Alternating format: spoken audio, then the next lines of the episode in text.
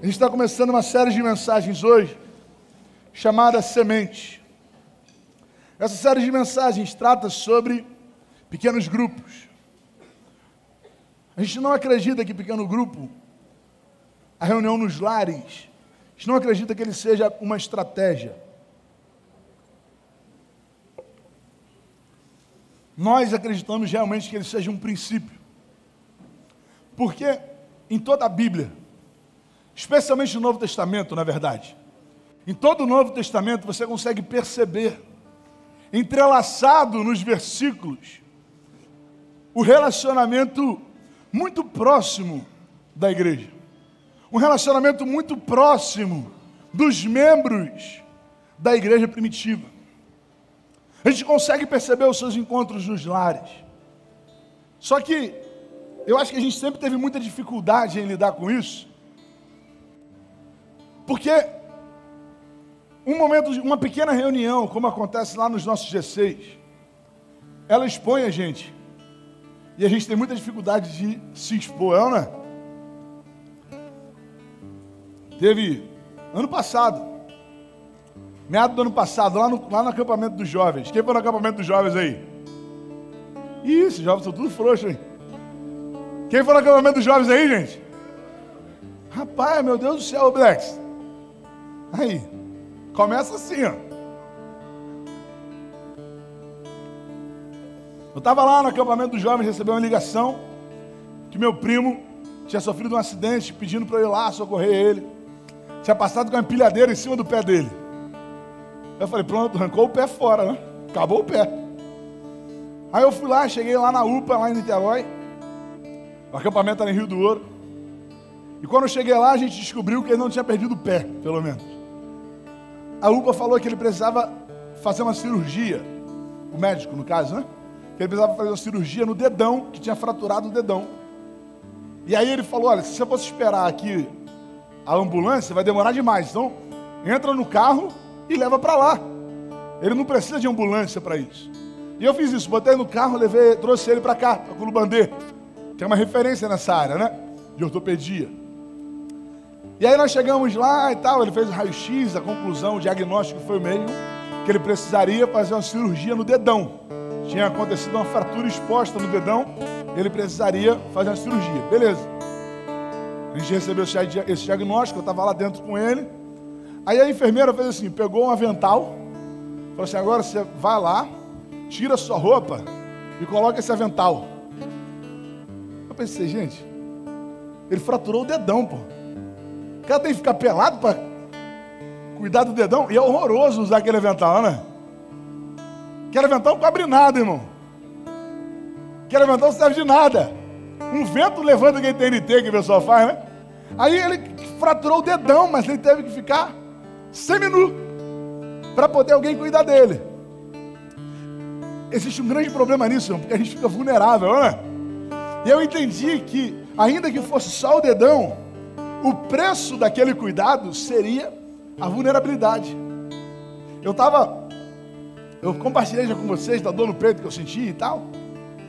E aí eu fui fazer endoscopia. E aí quando eu fui fazer endoscopia, irmão, eu deitei na, na cama assim, né? A mulher falou, ó, vira de lado, que eu vou dar só uma injeçãozinha aqui. Ele, ela falou exatamente assim, ela falou assim, deve te dar um soninho. A partir daquele momento eu já não existia mais. Eu já não sabia mais quem eu era, porque pronto, acabou, mano. Eu nunca vi um troço daquele, irmão. Troço uma bênção, tá? Minha mãe falou que eu saía do. Que quando eu saí da endoscopia, eu ficava elogiando a injeção. A mãe falou que eu saí falando assim, gente, essa injeção é muito boa. Porque eu apaguei, irmão. eu, só acordei com ela me sacudindo. Senhor, já, já acabou. Eu fiquei totalmente vulnerável ali. Totalmente vulnerável. Se alguém quisesse fazer qualquer coisa comigo, poderia fazer. Eu tive que confiar neles. Eu tive que ter certeza de que aqueles cinco médicos que estavam ali, que eu descobri que eu era uma cobaia ali, estavam aprendendo a fazer endoscopia. Eles estavam ali, eu tive que confiar neles. E para eu confiar neles, eu tive que me tornar vulnerável a eles. Talvez esse seja o ponto mais difícil de um pequeno grupo. Porque, irmão, de repente você está aqui nessa multidão hoje, escondendo as suas dores, chorando sem ninguém ver. A multidão esconde as nossas lágrimas. A multidão esconde a nossa individualidade. Como eu falei mais cedo, a única coisa que eu vou fazer é ficar aqui na porta. Eu quero te dar um abraço, quero te desejar uma boa semana, quero te dar um beijo. Eu sinto falta de abraçar quem vem, sabe? Mas eu não consigo perceber. Lá no GC você vai, não tem como você fugir disso. Porque se você brigar com a esposa, o pessoal vai perceber lá no GC aquele clima horrível que fica, não tem? Que não quer se falar. Ou então você nem vai no GC, porque o pessoal já vai ficar ligado, ó. Ser alguma coisa. Lá no GC, as pessoas sabem da dificuldade que você vai estar passando. Pastor, eu não estou disposto a fazer com que as pessoas saibam do que eu estou passando. Irmão, isso é ser igreja no seu sentido mais genuíno da palavra. Saber exatamente aquilo que a gente está vivendo. O preço do cuidado é a vulnerabilidade, e a gente acredita muito que através desses pequenos grupos a gente consegue olhar nos olhos uns dos outros, cuidar uns dos outros. Esse crescimento, eu, eu espero muito, irmão, não viver uma igreja lotada, mas eu espero muito viver uma igreja saudável. E uma igreja que é saudável cresce. Esse crescimento não é inverso, sabe? A saúde precisa fazer a gente crescer.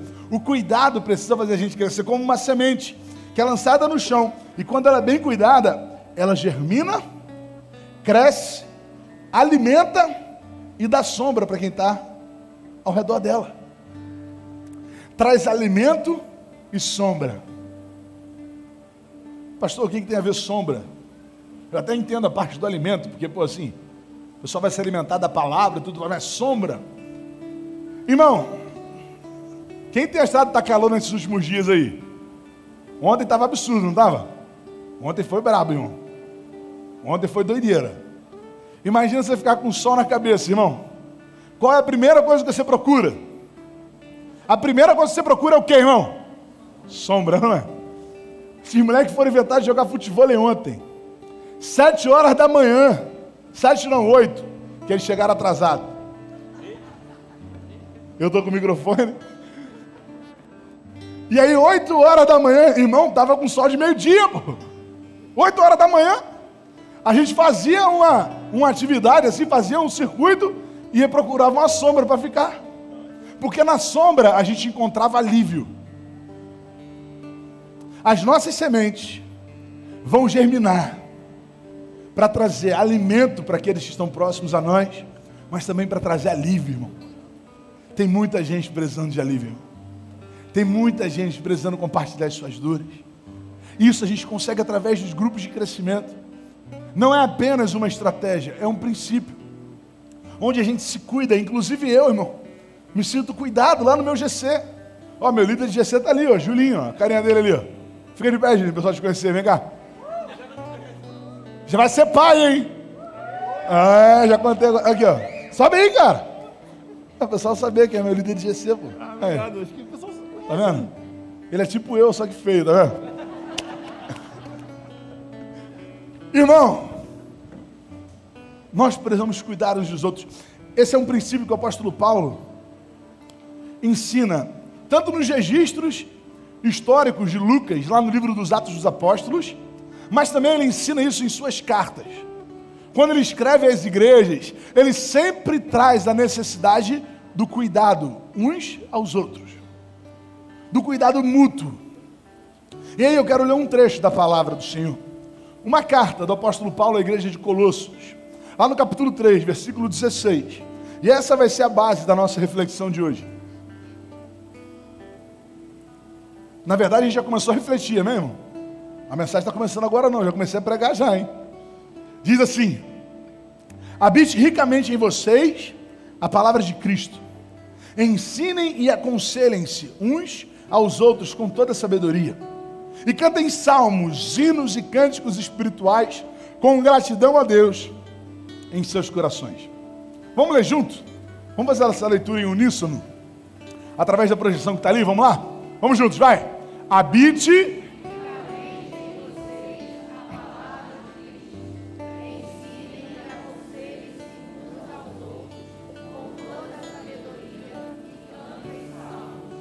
Hinos.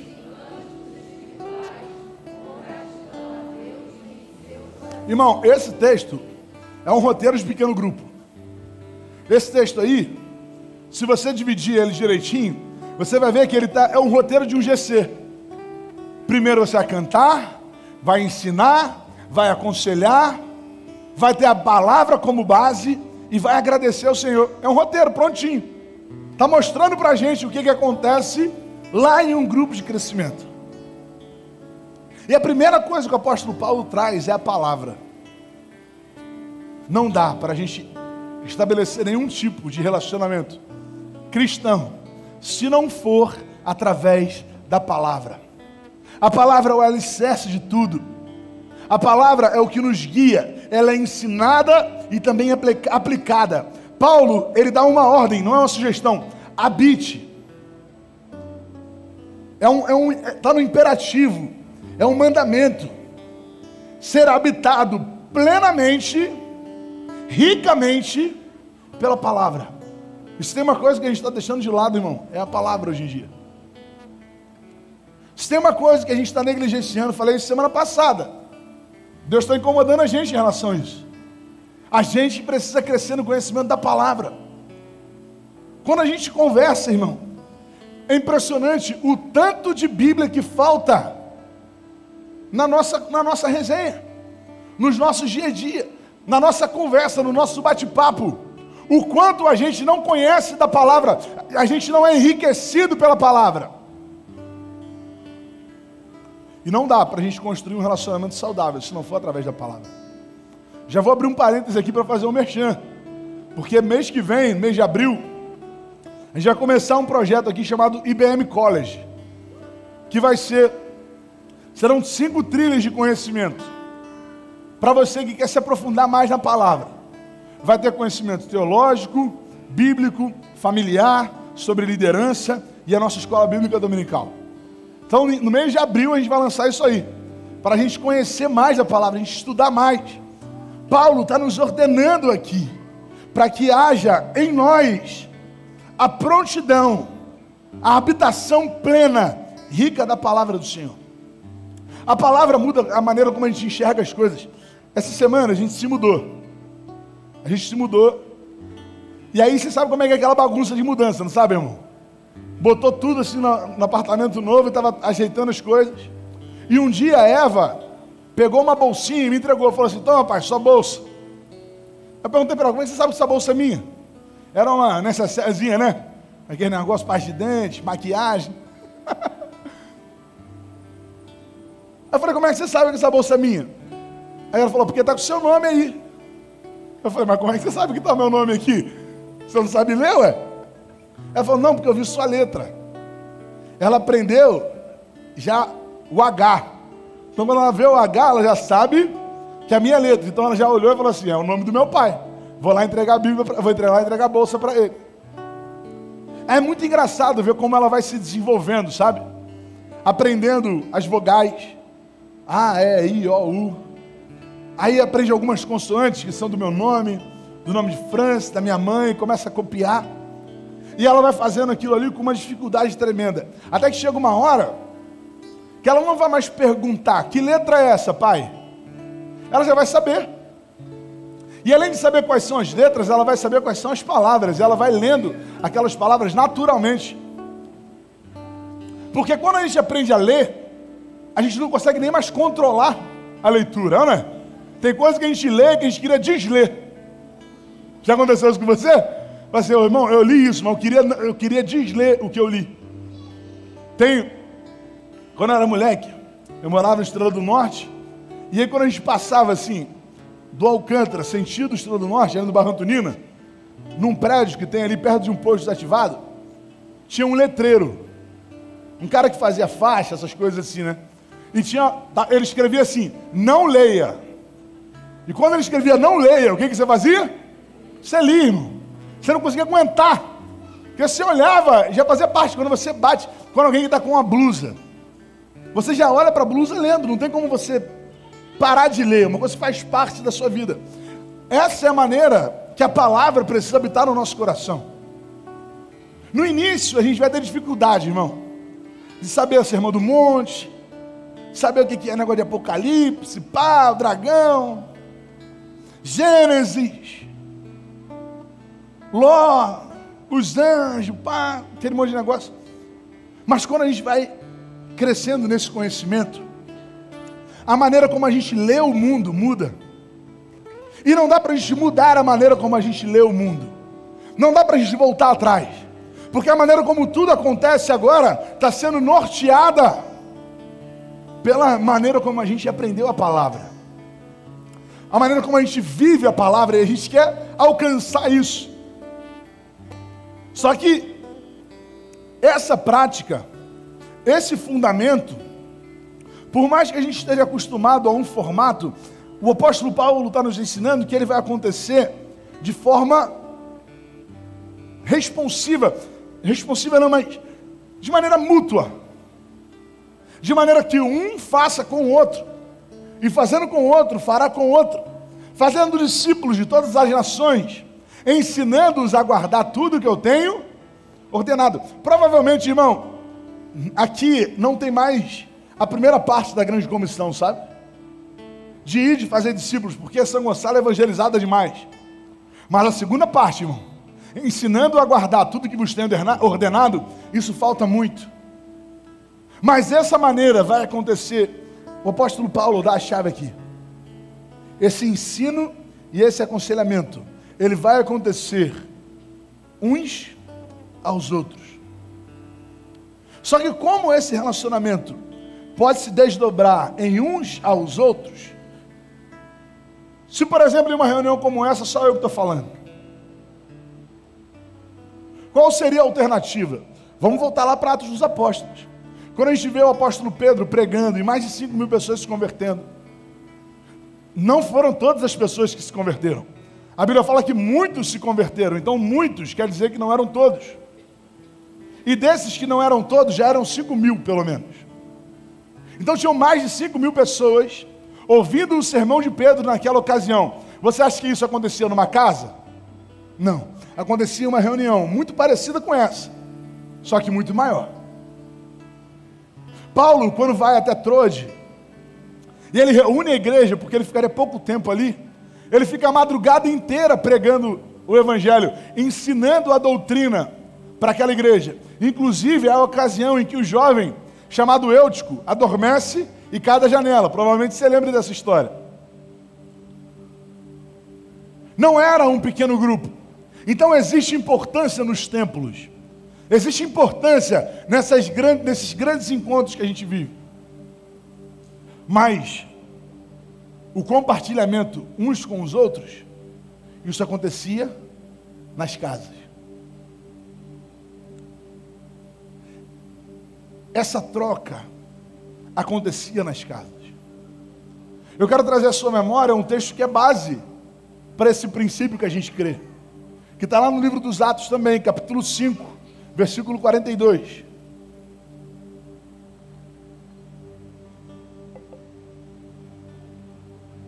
Vamos ler junto? Vamos lá? Todos os dias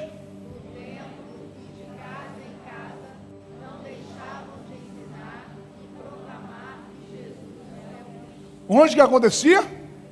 No templo e nas casas. Quantos foram muito, muito, durante muitos anos abençoados por reuniões que aconteciam no templo? Dá um amém. Mas o mesmo texto que ensina sobre reuniões nos templos, ensina sobre reuniões nas casas também. A gente obedece, obedece um e negligencia outro. Por quê? Provavelmente porque a gente se sente vulnerável. Provavelmente porque vai expor a nossa nudez. Provavelmente porque vai expor quem nós verdadeiramente somos. Os G6 são um lugar de acompanhamento, irmão, de proximidade. Através dos G6, nós ensinamos uns aos outros. O texto que a gente leu, voltando ao texto base da nossa reflexão aqui, de Colossenses capítulo 3, versículo 16, ele traz um pronome que muda muito o sentido do que a gente está falando. Ele fala assim, ó. Habite, em você, habite ricamente em vocês a palavra de Cristo. E agora sim, ensinem e aconselhem-se. Isso muda. Isso mostra como deve ser o nosso comportamento, irmão. De um ensino de troca, de um ensino baseado na palavra, de cuidado um com o outro. 1 Pedro capítulo 3, versículo 15, fala assim, ó: Antes, santifiquem Cristo como Senhor no coração. Estejam sempre preparados para responder a qualquer pessoa que pedir a razão da esperança que há em vocês.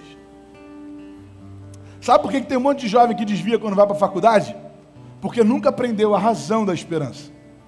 Aprendeu até a esperança, mas nunca aprendeu o porquê da esperança. Aprendeu que tinha que acreditar, mas quando perguntava o porquê acreditar, ouvia duas alternativas. Ou que tudo me é lícito, mas, nada me, mas nem tudo me convém. Ou ouvia que a gente não sabe todas as coisas e quando chegar lá no céu a gente vai saber. Irmãos, nós precisamos conhecer a razão da nossa fé e existe razão. A fé não é um movimento burro. Existe razão na fé. Existe explicação na fé. Não é porque nós acreditamos em algo que nós não vemos que nós não temos base para acreditar. É diferente, irmão. É diferente. Esse ensino precisa acontecer entre os irmãos, mas para isso a gente precisa conhecer da palavra. A gente precisa conhecer da palavra. Nós cuidamos uns dos outros também através do aconselhamento. Durante todos os anos da nossa vida, o que a gente aprendeu é que quem faz aconselhamento na igreja, irmão? Quem é a pessoa que faz aconselhamento na igreja? Me ajuda aí, vai. Pode falar, vamos. Quem faz aconselhamento? O pastor, é ou não é? Mas olha o texto que está falando. Olha o texto base. Quem vai se aconselhar um ao outro? A igreja, irmão. E olha que não é todo mundo, irmão, que está disposto a falar que você pode se aconselhar com outras pessoas. Aí você vai falar assim, pastor, você não tem preocupação em relação a isso? Não tem, irmão. Sabe por quê? Eu não sou pastor dessa igreja. Eu estou pastor nessa igreja. O pastor de verdade é o Senhor. E se ele não cuidar da igreja, o que, vai adiantar eu cuidar? Se ele não edificar a igreja, o que, que adianta eu me esforçar ao máximo? Quem cuida da igreja é ele, irmão. A única coisa que eu faço é trabalhar de acordo com a visão que ele está dando. Trabalhar de acordo com o direcionamento que ele está dando. Os nossos líderes, irmãos, estão sendo preparados para te aconselhar. Estão sendo preparados para cuidar de você. Todo domingo a gente está aqui 8 horas da manhã eu venho aos domingos e me reúno com os supervisores de rede. 9 horas da manhã eu me reúno com os líderes de GC. A gente compartilha princípios de liderança. A gente, a gente compartilha princípios da palavra. Esse povo está sendo preparado para cuidar de você, para zelar por você. Pastor, eu não consigo enxergar dessa maneira. Eu penso que é a figura pastoral que tem que fazer isso. Romanos capítulo 15, versículo 14. Olha o que a Bíblia fala. Meus irmãos, eu mesmo estou convencido de que vocês estão cheios de bondade e plenamente instruídos, sendo capazes de quê? Vamos lá, vamos nessa última parte, vai. Sendo capazes. Olha o que a Bíblia está falando. Não foi só até, não foi só para a igreja de Colossos. A igreja de Roma ouviu o mesmo princípio dado por Paulo. Claro, irmão. E aí usa um raciocínio lógico comigo. Uma coisa é querer ser aconselhado, uma outra coisa é querer ter álibi. Uma coisa é você estar disposto a ouvir aquilo que Deus realmente quer. Como que eu vou discernir isso? Pessoas que sejam tementes ao Senhor, amém? Pessoas que conheçam a palavra, pessoas que amem a igreja. Essas são pessoas que estão prontas para cuidar de você. Não dá para a gente centralizar. Irmão, vou trazer a figura de Jetro, falando com Moisés mais uma vez. Moisés tentou aconselhar o povo todo. Ouviu de Jetro o seguinte: Moisés, vai morrer você e o povo junto. Vai morrer todo mundo, que ninguém vai conseguir resolver nada aqui. Existem pessoas sendo capacitadas para cuidarem da gente, irmão.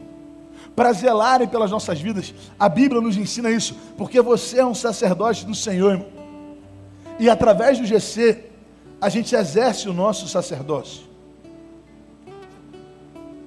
Quantos creem que são sacerdotes do Senhor aí? Você crê nisso, irmão? Porque é o seguinte, a gente sempre liga isso à figura do pastor. E eu, eu não estou assim falando mal de pastor, eu sou pastor, pô. Eu não estou querendo é, desmerecer a figura pastoral, não é isso. Eu só estou querendo te mostrar que eu sou tão homem quanto vocês. Que eu não tenho uma unção diferente sobre a minha vida, irmão. Que eu sou totalmente igual a vocês. E eu não sou detentor do mistério do, do Xarabacai, do, não.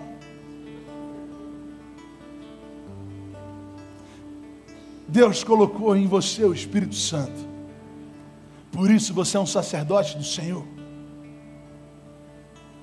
Pastor, eu não consigo entender o que você está querendo dizer. Eu não consigo compreender. Dá uma olhada então. Num texto clássico que fala sobre esse tema. De 1 Pedro, capítulo 2, versículo 9. A Bíblia fala assim: Vocês, vocês quem?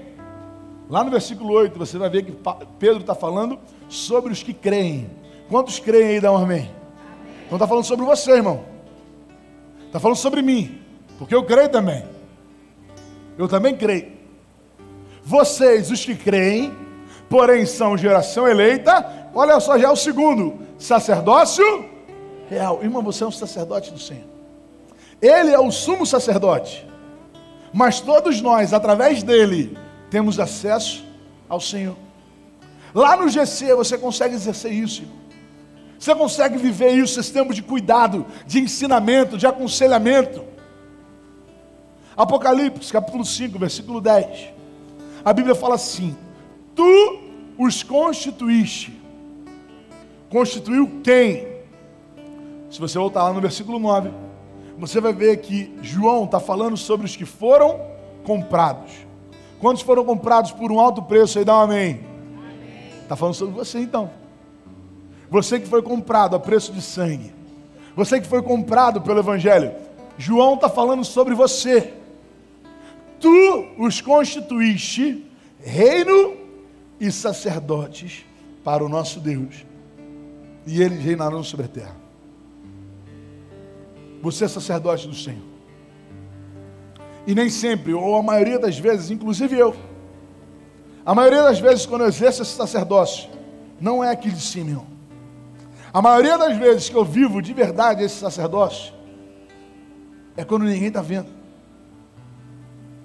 É cuidando de gente que ninguém está enxergando. É chorando com pessoas que sentem dor. É sorrindo com pessoas que celebram. É cuidando de probleminha que surge. É zelando por grandes problemas que realmente aparecem. Porque isso é ser um sacerdote do Senhor. Você foi chamado para essa missão. Você foi chamado para essa vocação.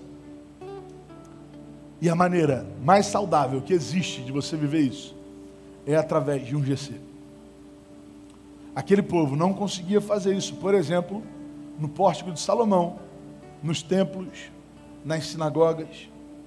Eles faziam isso quando se reuniam nas suas casas, partiam pão, viviam em comunhão e compartilhavam as suas necessidades. Irmão, não sai daqui hoje sem um GC. Eu estou fazendo um apelo a você que é crente. Um apelo a você que é crente. Não sai daqui hoje sem estar disposto a cuidar e ser cuidado por alguém.